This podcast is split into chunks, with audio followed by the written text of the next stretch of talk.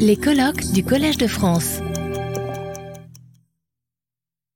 Nous ne pouvons que remercier euh, Xavier Gilbert pour ce tour d'horizon très complet qui ouvre évidemment euh, sur l'ensemble des discussions de l'après-midi, et surtout les deux premières, la table ronde des éditeurs, éditrices, et la table ronde des auteurs et autrices. Éditer la bande dessinée, c'est volontairement un titre euh, très large avec trois, intervenants. Euh, Christelle Hollance qui euh, dirige, qui est directrice générale des éditions Lombard et Cana. donc ici le volet Lombard et ici le volet Cana, donc création francophone et achat de droits. Benoît Mouchard, euh, qui accompagne la bande dessinée depuis très longtemps, puisqu'il a été journaliste, euh, radio euh, dans sa jeunesse, il a été directeur artistique du Festival d'Angoulême, il est auteur et spécialiste de bande dessinée francophone classique, et il est directeur éditorial de Casterman Bande dessinée. Donc, parcours assez divers, euh, et Serge Evenchik, qui représente ici l'édition dite indépendante ou alternative. Finalement, le SEA a choisi le mot d'alternative qui est peut-être plus juste, car après tout, euh, gros éditeurs ou petits, nous sommes tous dépendants de quelque chose et d'abord du public.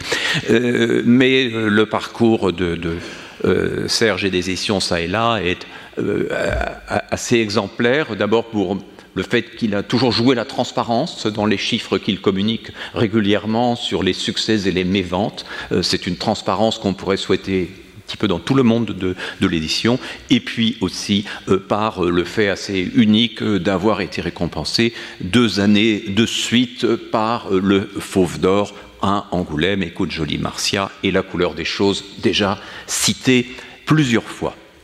Donc nous allons essayer évidemment dans le petit moment qui nous est imparti que chacun ne parle pas pour sa chapelle, même s'il s'appuiera euh, sur son expérience et qu'on essaye euh, d'échanger librement sur les forces et les dangers, les menaces euh, peut-être qui peuvent peser aujourd'hui sur l'édition de, de bande dessinée. Je vais passer la parole en premier lieu à, Benoît Mouchard en tant qu'observateur du, du, milieu, peut-être pour nous situer ce qui t'apparaît quelques minutes, euh, comme les évolutions majeures euh, de euh, l'édition de bande dessinée la première évolution, c'est sans doute la chance d'être ici aujourd'hui, par exemple. C'est-à-dire que moi, j'ai commencé à fréquenter professionnellement le milieu de la bande dessinée assez jeune, il y a une trentaine d'années. Donc j'étais même encore au lycée et ensuite étudiant.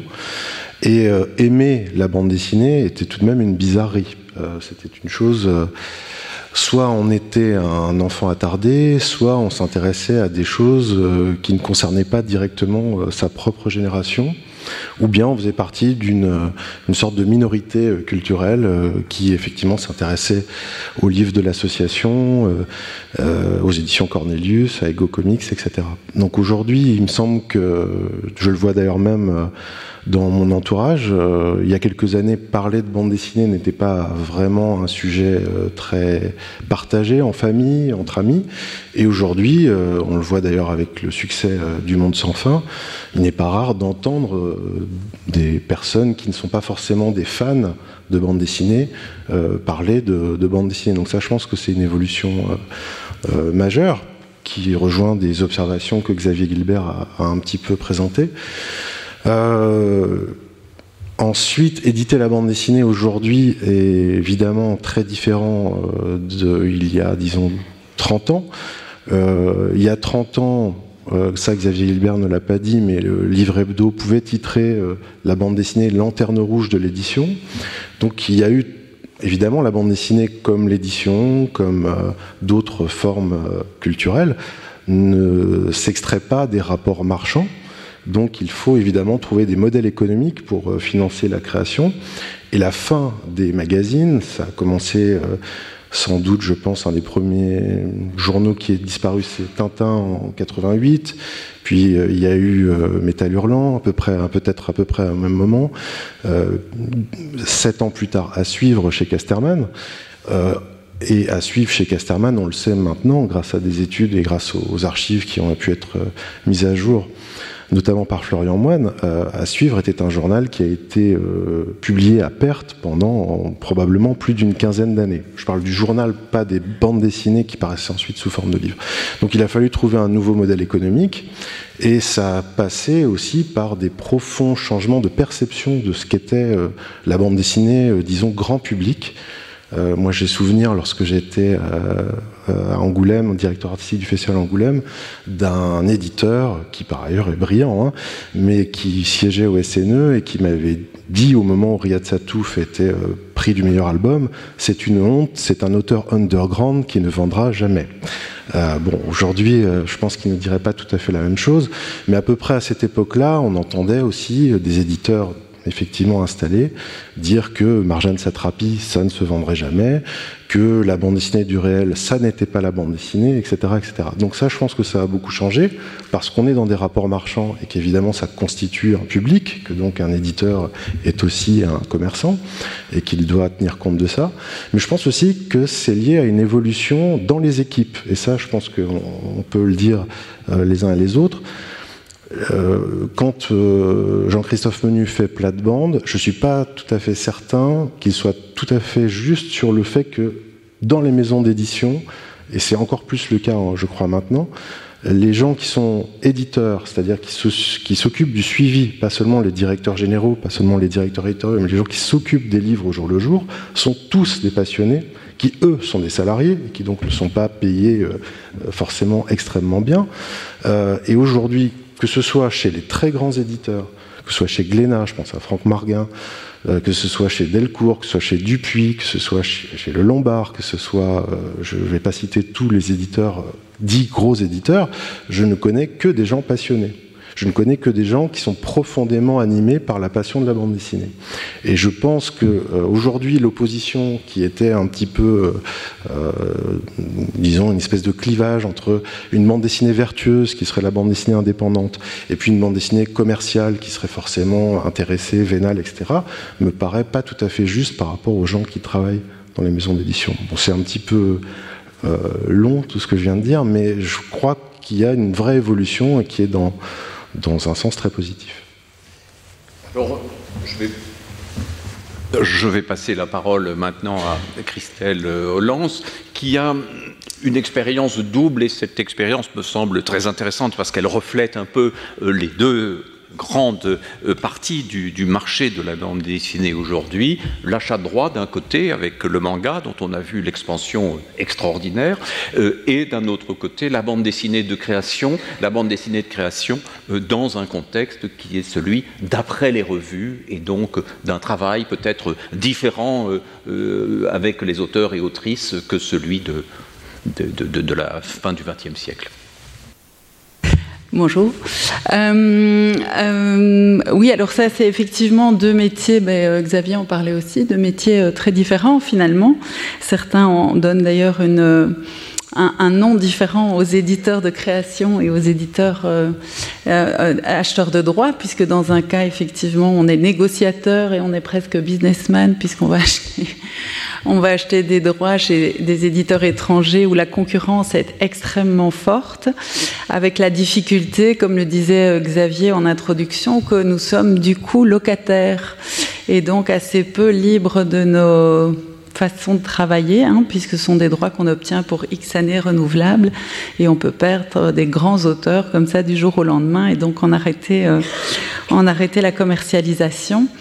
Euh, c'est une évolution, si je parle de ce côté-là, euh, puisqu'on parle du futur de la BD, de, l'évolution de la BD sur ces dernières années qui, se compliquent avec le temps, hein, puisque la BD ne connaît pas la crise. Visiblement, c'est bien rentré dans le crâne de tout le monde. Et donc aujourd'hui, euh, quand on a commencé, on était trois éditeurs de manga.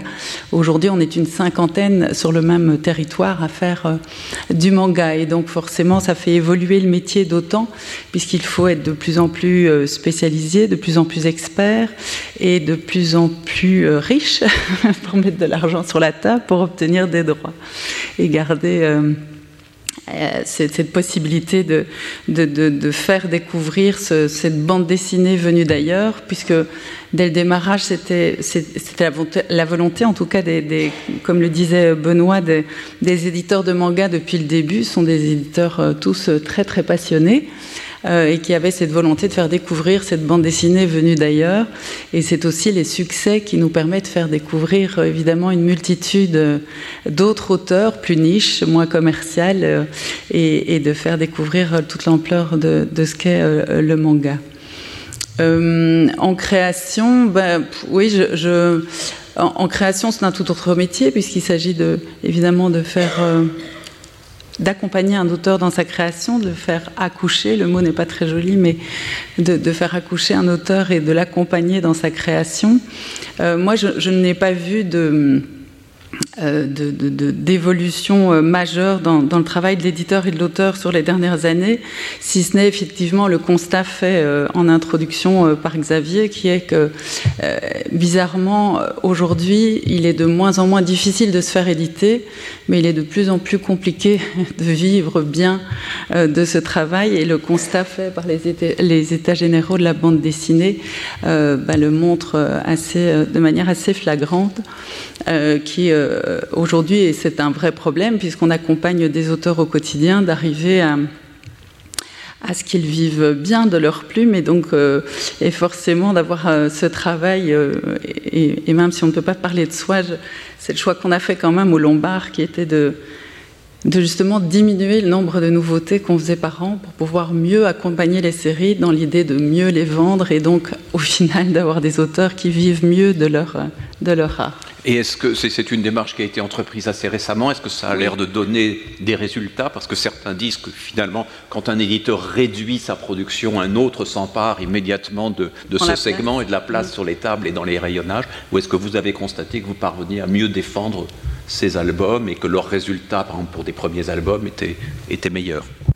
Euh, Pour l'instant, alors je sais je ne sais pas vous donner de chiffres, mais oui, on a l'impression que oui, parce qu'on a eu la chance euh, euh, chez nous de, proposer pas mal de primo-auteurs, dont c'était la, première série, soit les deux scénaristes et dessinateurs, soit l'un des membres du, des duos. Euh, et il s'avère qu'on a pu, oui, on a reçu quelques prix, on a fait des ventes un peu au-dessus de, nos espoirs sur même des romans graphiques. Et donc, oui, moi, moi j'y tiens assez fort à cette politique-là et je tiens à continuer à rester sur un nombre, alors certes euh, quand même important, hein, parce qu'on est un éditeur euh, qui est euh, qui se place dans le top 10. Et effectivement, on fait partie d'un grand groupe, mais ce n'est pas sale. Euh, mais euh, donc, on, fait effectivement des. Oui, je, crois vraiment qu'on y arrive parce qu'on prend le temps, parce qu'avec la même équipe, on peut accompagner en fait tous nos livres et non pas faire un choix en priorisant un livre à l'autre sous prétexte qu'il a plus de potentiel commercial qu'un autre. Alors, euh, Serge, je pense que, évidemment, tu ne peux pas parler au nom de tous les éditeurs indépendants, mais situer peut-être euh, euh, rapidement euh, l'histoire de la maison. Quand est-elle apparue Comment a-t-elle survécu dans les années noires Bref, qu'est-ce qu'être un, éditeur indépendant, un éditeur alternatif par beau temps et par mauvais temps? Comment se construit spécifiquement la relation avec les livres et les auteurs? En cinq minutes oui, oui. D'accord. Euh, juste pour resituer euh, rapidement, là, c'est une, maison d'édition qui existe depuis 18 ans. On publie 12 titres chaque année et on est une toute petite structure de, de 4 personnes. On n'a pas nos propres bureaux, d'ailleurs, on partage ceux d'une autre maison d'édition indépendante, l'association, dans le nord de Paris. Et en 18 ans, on a publié de, 200 titres. Euh, on vient de fêter l'apparition du 200e titre en juin. Donc on coche un peu toutes les cases ce que c'est que l'édition indépendante. Néanmoins, euh, et là je, vais parler de façon plus générale, je pense que c'est ça qui est aussi intéressant, euh, c'est très difficile de caractériser ce que c'est que l'indépendance dans l'écosystème très compliqué et très diversifié qu'est celui de la bande dessinée, puisqu'après tout, une maison d'édition comme Glénat, c'est une maison d'édition indépendante, le capital appartient... Euh, à ma connaissance, intégralement à Jacques Léna ou à sa famille. Euh, mais c'est une société qui fait plus de 100 millions d'euros de chiffre d'affaires, qui euh, publie, je pense, 300-400 titres par an. et à côté de ça, une maison d'édition indépendante comme Adverse est une micro maison d'édition qui fait uniquement des bandes dessinées en tirage très limité, fabriquées à la main par son éditeur, qui se salarie bon an, mal an, peut-être un demi-salaire ou un demi-SMIC par mois.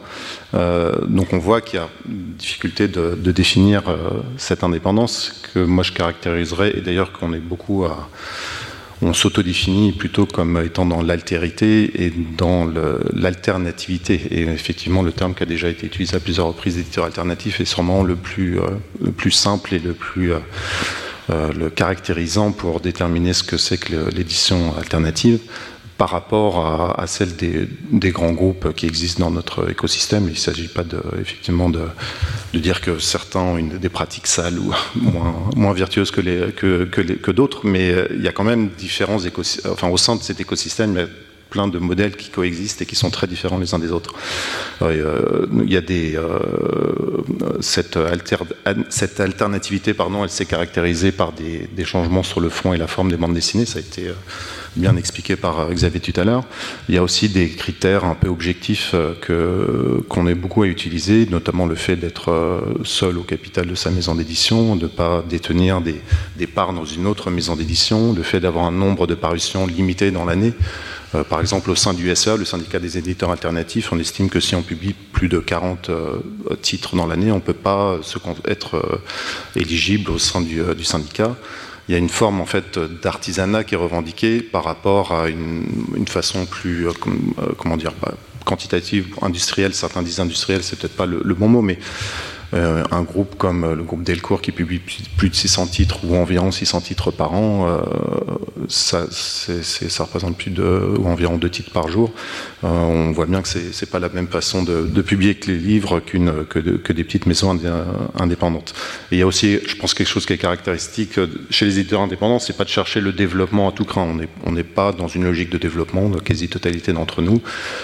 plutôt l'idée, c'est de faire les livres qu'on a envie de faire de la meilleure façon euh, euh, et d'arriver à, perdurer et à préserver notre, notre économie et la, viabilité de nos structures sans vouloir euh, forcément développer ou accroître notre, notre chiffre d'affaires ou, notre activité.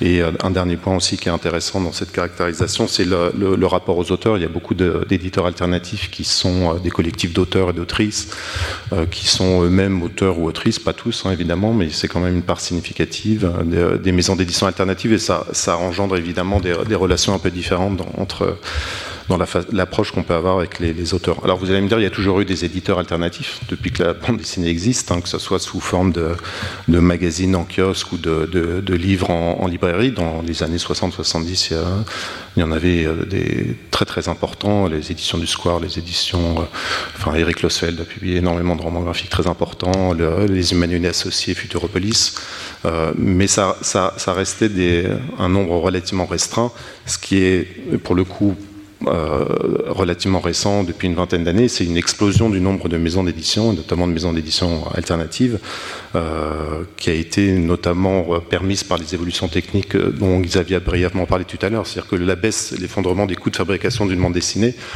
euh, la simplification aussi de l'organisation du travail pour faire ces bandes dessinées, c'est-à-dire que toute la chaîne est numérique maintenant qu'on qu'on envoie un livre à l'impression, tout, toute la fin de la fabrication, de, de, la préparation des fichiers se fait à l'ordinateur. C'est beaucoup, beaucoup plus simple, il y a beaucoup moins d'intervenants qu'il y a encore une trentaine d'années. Ça a permis à beaucoup de petites structures de se monter, à faire la bande dessinée, euh, même en couleur, euh, en cartonné, euh, avec des petits tirages, qui avant était inconcevable. On, on, peut maintenant publier des livres à 1000 ou 1500 exemplaires, tout en gardant un coût de fabrication raisonnable et donc un prix de vente raisonnable. Ça, c'est relativement nouveau et ça a favorisé cette cette explosion du nombre d'éditeurs indépendants, euh, il y a aussi le fait, il ne faut, pas se, faut pas se cacher, qu'il y a une, toute une partie du travail qui a été déportée sur les auteurs et les autrices. C'est-à-dire qu'il euh, y a énormément d'auteurs et d'autrices maintenant qui scannent eux-mêmes, qui font la mise en couleur, qui font le nettoyage des planches. Avant, c'était des, tâches qui étaient souvent faites par d'autres personnes, qui étaient salariées par des maisons d'édition. Donc il y a cette évolution de, la répartition du travail évidemment simplifié la vie euh, et a permis à, des petites structures de, se faire, mais au dépens euh, euh, des auteurs et des autrices qui se retrouvent avec une charge de travail plus importante.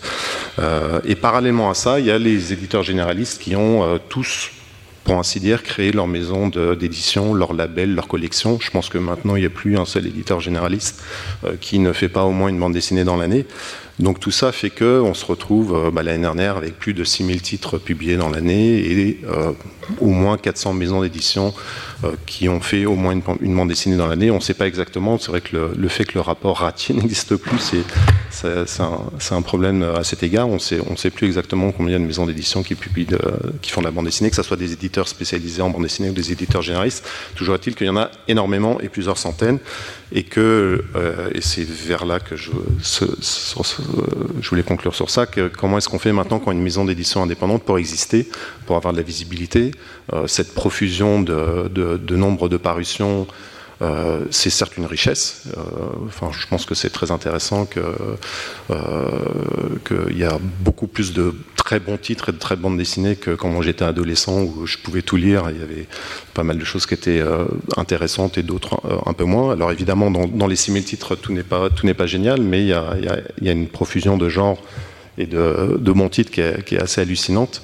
Euh, mais comment est-ce que nous on fait Petit éditeur, petite maison d'édition, n'ayant pas les moyens en termes de marketing, en termes de communication, en termes d'investissement pour, pour permettre à nos livres d'exister, c'est vraiment quelque chose, c'est des questions qui sont très importantes parce qu'il faut à tout prix préserver cette singularité euh, de l'édition indépendante qui permet de faire découvrir des nouveaux auteurs, des, nouveaux, des nouvelles autrices, de, faire découvrir des champs de la bande dessinée qui sont plus expérimentaux, plus compliqués. Euh, dans la première intervention qu'il y a eu sur la bande dessinée poétique, il y avait énormément de bandes dessinées qui étaient publiées par le, le AMOC, le Fréon, Frémoc maintenant, euh, qui euh, aucun grosse maison d'édition ne, ferait ce, type de bande dessinée. Ils ont été, et ils sont toujours précurseurs à cet égard. Serge, je vais te couper pour que la parole circule le, plus possible. Et, je voudrais qu'on se concentre peut-être sur les défis les plus contemporains que vous ressentez chacun, et j'entends contemporain dans plusieurs sens. D'abord, qu'est-ce que cela veut dire dans une période où euh, il y a beaucoup de reprises de héros et qui parfois euh, sont extrêmement visibles? Qu'est-ce que ça veut dire d'être pleinement contemporain aujourd'hui, c'est-à-dire de s'adresser véritablement au, public des années 2020 et des différentes générations? Et puis, qu'est-ce que vous, concevez chacun dans votre maison comme euh, l'enjeu prioritaire sur lequel il faudrait se focaliser pour que la bande dessinée se porte bien euh, dans 5 ou 10 ans Benoît, je te laisse commencer. La priorité, ce serait de continuer à trouver de jeunes lecteurs. Et pour ça, il faut aussi avoir des projets qui s'adressent à des jeunes lecteurs. Et je parle pour le coup pour euh, Casterman, on reçoit assez peu de projets euh, d'auteurs qui s'adressent à la jeunesse. Aujourd'hui, euh, la plupart des auteurs qui nous envoient des projets euh, sont plutôt des livres sérieux, des livres adultes. Alors c'est peut-être l'image de la maison qui publie des, romans euh, depuis romans en bande dessinée depuis les années 70. Mais je pense aussi que c'est une preuve que beaucoup d'auteurs ne, ne, pensent plus forcément à s'adresser jeunes. Alors c'est vrai qu'il y a moins de supports de, de publication euh, périodiques euh, et que ça peut être une des raisons. Euh, c'est peut-être moins valorisant aussi d'un point de vue reconnaissance. on est moins primé, on est moins peut-être chroniqué dans les radios, les télés, les journaux, quand on s'adresse aux enfants, mais c'est un des enjeux. Et il me semble que le succès du manga prouve que le jeune lecteur, les jeunes lectrices, euh, il faut aussi parler des lectrices, euh, s'intéressent toujours à cette forme qu'on l'appelle manga ou bande dessinée, ça reste du dessin qui raconte des histoires. Donc il y a sans doute des choses à faire. Alors chez Casterman, pardon de parler, pour on a lancé une série qui s'appelait Last Man il y a maintenant dix ans, qui était une forme de manga à la française, qui a rencontré un certain succès, qui a été adapté euh, en série animée, qui a été traduit euh, en plusieurs langues, y compris euh, chez Image aux États-Unis, même en Corée et au Japon. mais on n'a pas tant reçu de projets de, de cet ordre-là. Euh, donc c'est un peu un appel à projet, puisque je sais que c'est aussi en vidéo que vous pouvez suivre euh, cette conférence. Euh, donc moi, ça c'est un enjeu, et je dirais pour le moment, on parlait de rapport marchand, bah, là il y a une demande de l'éditeur qui n'est pas forcément toujours suivie de propositions d'auteurs. Et puis pour le reste, c'est de rester euh, contemporain. Et rester contemporain, ça voudrait aussi sans doute dire euh, témoigner du monde d'aujourd'hui, pas seulement à travers des bandes dessinées du réel, mais aussi à travers des, des, fictions, ce que le manga fait encore une fois très très bien. Et ça veut dire aussi peut-être euh, être plus représentatif des diversités de la société actuelle. Or, euh, je constate également, et souvent on en discute avec les auteurs qui, pour certains, en tiennent compte, euh, que la bande dessinée francophone est très blanche, très hétérosexuelle, et qu'il euh, y a peu de diversité. Alors, il ne s'agit pas de faire des quotas, il s'agit juste de se poser des questions, de savoir à qui on parle et comment on le fait. Donc ça aussi, c'est un enjeu, mais c'est un enjeu qui ne peut pas être commander. C'est une vraie discussion. Parce que, aussi, un des troisièmes enjeux pour moi, c'est de continuer à trouver des artistes euh, très forts, qui ont une voix singulière, qui disent des choses que personne d'autre que ou elle ne pourrait dire. Et ça, c'est le défi quotidien. Et heureusement, on reçoit beaucoup de très, très, très bonnes choses. Et des jeunes auteurs et des jeunes autrices émergents et émergentes arrivent tous les jours. Alors, euh, Christelle, de ton côté, donc surtout dans le, le volet euh, création, comment, comment vois-tu ces enjeux contemporains Où te projetterais-tu dans, dans 5 ou 10 ans euh, quels infléchissements souhaiterais-tu apporter à une politique éditoriale? Alors moi, pour, pour, ne pas répéter, parce que je, rejoins assez bien Benoît sur euh, ces, ces, ces enjeux-là, je vais y arriver.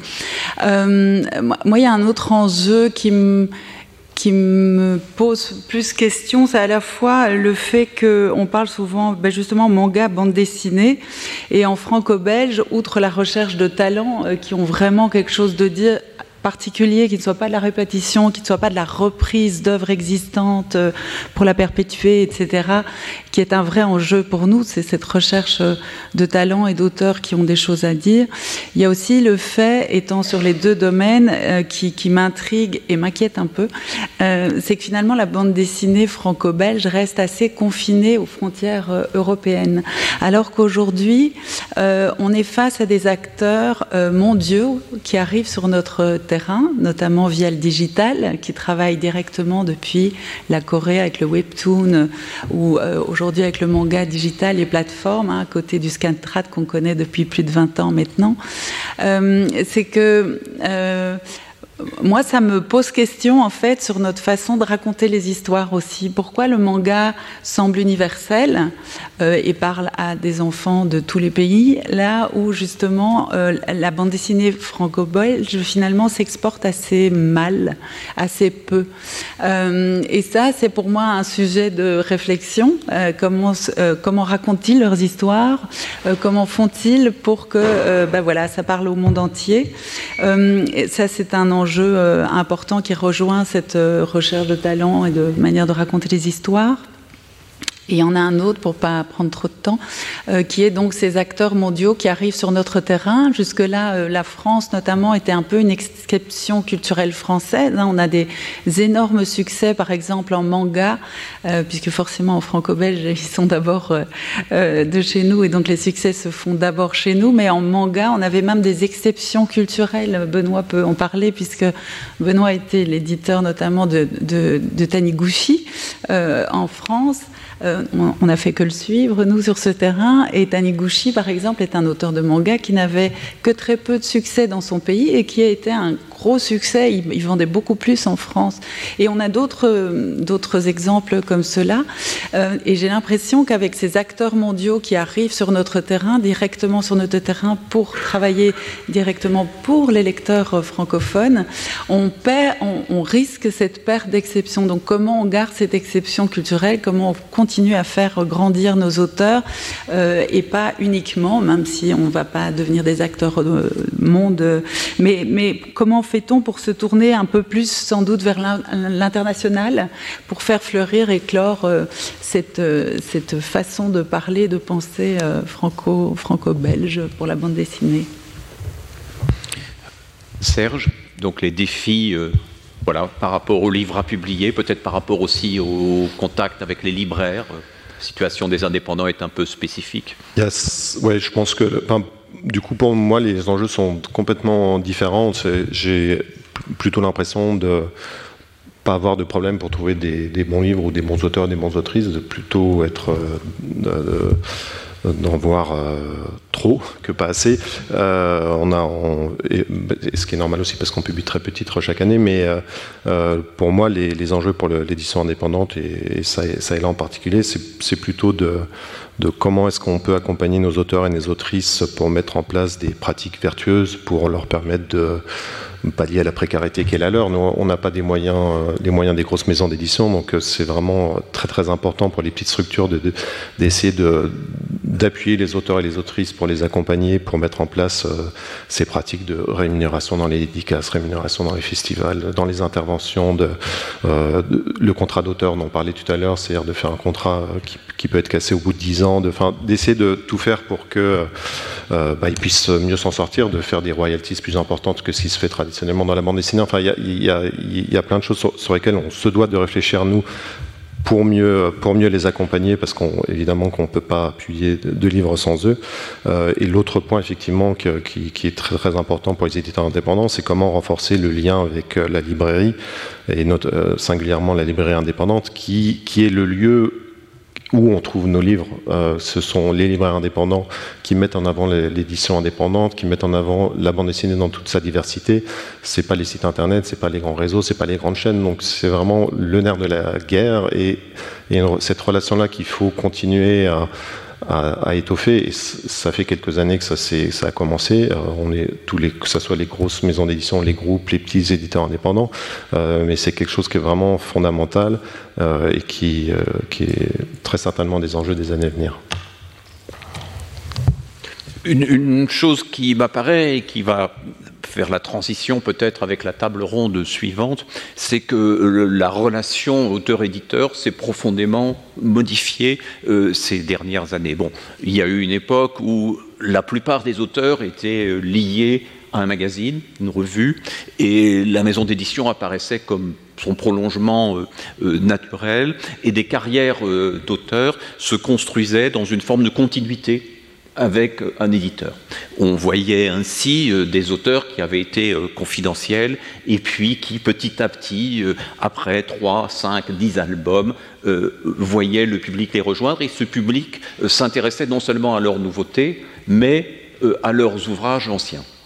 Euh, la situation euh, récente, donc la disparition des revues, déjà évoquée par euh, Xavier Gilbert, et d'autres mutations du marché, ont créé un rapport extrêmement volatile entre auteur et éditeur.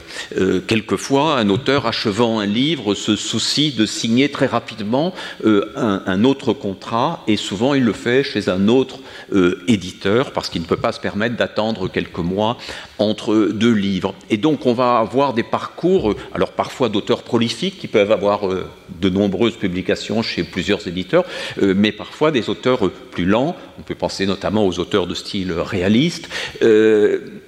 Comment voir finalement l'établissement peut-être de nouvelles continuités, de nouvelles constructions de carrière dans un euh, marché euh, qui euh, est beaucoup plus difficile qu'autrefois, puisque l'auteur débutant, et parfois même l'auteur déjà confirmé par la critique, ne, vit essentiellement que de l'avance sur son nouvel album. Voilà, donc comment construire des parcours d'auteur dans une nouvelle période et peut-être sur un modèle différent de celui qu'on a connu à l'époque des revues? C'est une, très vaste question, euh, mais je pense que ça passe par un dialogue. Mais en même temps, il y a une chose aussi euh, importante à dire, c'est qu'il n'y a pas de monopole. Donc un, auteur, effectivement, peut aller voir un autre éditeur, parce que ce qu'il faut quand même conserver de notre côté, c'est le désir et l'envie d'éditer des livres. Et euh, signer un livre auquel on ne croit pas, ce n'est pas rendre service à l'auteur. même si ça lui permettra provisoirement de payer son loyer. Euh, moi, je l'ai vu parfois, euh, de discuter avec un auteur qui propose un projet et lui dire je ne le sens pas, ou quelqu'un de l'équipe dire on ne le sent pas. L'auteur fait exactement le même projet ailleurs qui ne marche pas, donc n'a pas écouté son éditeur et ne s'est pas posé la question de savoir si mon éditeur me dit non, c'est peut-être que mon projet euh, n'est pas tout à fait abouti. je pense aussi que cette cavale est dangereuse. Alors, euh, les, solutions à ça, elles sont complexes, mais elles ne sont pas que du côté de l'éditeur. C'est-à-dire que c'est, quand je parlais de rapport euh, marchand, euh, quand on va au Prado, quand on va au Louvre, on voit des tableaux qui correspondent à des commandes. Ce ne sont pas des tableaux de pur esprit. je ne pense pas que Velasquez ou Goya avaient une passion pour les familles royales. je crois que ça s'est trouvé comme ça. Donc c'est pas sale non plus, par moment, de penser qu'on fait des choses par rapport à un lectorat. Euh, un, metteur en scène de théâtre qui ferait des pièces sans se soucier de savoir du tout euh, du public, de savoir ce qu'il va y avoir du monde ou pas, un chanteur ou une chanteuse qui ferait euh, des concerts sans se demander qu'est-ce que je pourrais quand même faire pour qu'il y ait un peu de monde ce soir, je crois qu'il ne se pose pas toutes les bonnes questions. Donc il y a des responsabilités de l'éditeur, c'est un fait, et donc nous, notre responsabilité, c'est de bien payer les projets auxquels on croit et on s'efforce de le faire euh, en étant aussi juste par rapport à ce qu'on espère sur les ventes parce que le, système d'avaloir qu'on a évoqué tout à l'heure en fait est évalué en fonction des espérances de vente et bien souvent ces espérances de vente malheureusement ne sont pas atteintes et donc l'éditeur publie à perte, il faut pas oublier ça non plus.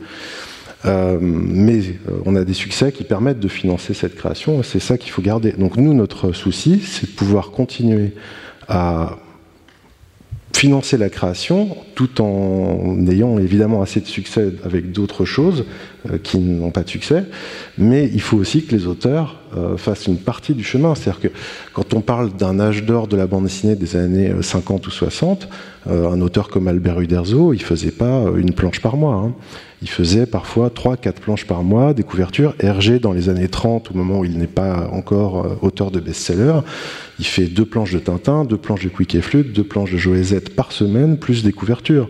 Donc il pense et il a créé ce style que nous connaissons bien, qui est la ligne claire, pour aller vite, pour pouvoir dessiner plus vite et raconter plus vite et pour pouvoir vivre de ce qu'il fait. Donc s'adapter aussi à un public et à, un marché, c'est pas forcément une mauvaise chose. La preuve avec Hergé. Euh, je, peux peut-être un peu réagir parce que c'est vrai qu'on est dans un secteur marchand, mais aussi un secteur culturel. Donc, euh, euh, enfin, il y a des, auteurs et des autrices qui ont des projets, sans effectivement parfois se poser la question de combien de personnes ça peut intéresser. Mais tant qu'il y a des éditeurs qui sont prêts à publier des livres sans se poser la question de savoir combien de personnes ça peut intéresser, c'est pas forcément. Je suis d'accord, Serge, on le fait. Simplement, quand on fait des projets qui sont même pas artistiques et même pas commerciaux, et c'est quand même assez fréquent chez pas mal d'éditeurs, je parle pas de toi, je parle pas des, bien sûr, je vais pas citer de nom. Là, il faut se poser la question. C'est-à-dire, si un livre ne se vend pas, ça n'est pas seulement euh, parce que euh, parce que l'éditeur a pas fait son travail. Oui, mais du coup, le je parlais pas de la bande dessinée de création. Il peut y avoir des très bons livres objectivement de, enfin, pour autant qu'on puisse qualifier objectivement de création, qui qui sont qui vont bah. pas trouver leur lecteur, qui vont se vendre à 500 exemplaires. Et là où je voulais en venir, c'est que l'éditeur même... de Munoz qui n'a jamais vendu plus de 5000 exemplaires, euh, et c'est pourtant un des plus grands auteurs au monde, et il n'y a aucun souci à financer cette création-là, bien sûr. Alors que ça peut être la maison d'édition ou, et c'est là où je voulais en venir, comme on est dans un secteur culturel, euh, les, les, institutions publiques ont un rôle à jouer, euh, euh, le font déjà parfois très bien. Le Centre national du livre aide les, auditeurs, les, libraires, les auteurs et les autrices, les régions, mais il faut que ça se renforce par le biais des résidences, par le biais d'aide directe aux auteurs et aux autrices. C'est des leviers qui sont très importants dans le champ de la bande dessinée de création, notamment indépendante, alternative ou expérimentale, qui est parfois aussi publiée par des gros éditeurs, puisqu'il y a aussi effectivement des gros éditeurs qui font des bandes dessinées compliquées et difficiles parfois. Et, euh, il y a sûrement euh, voilà, un rôle à, jouer par les pouvoirs publics de, de ce point de vue-là.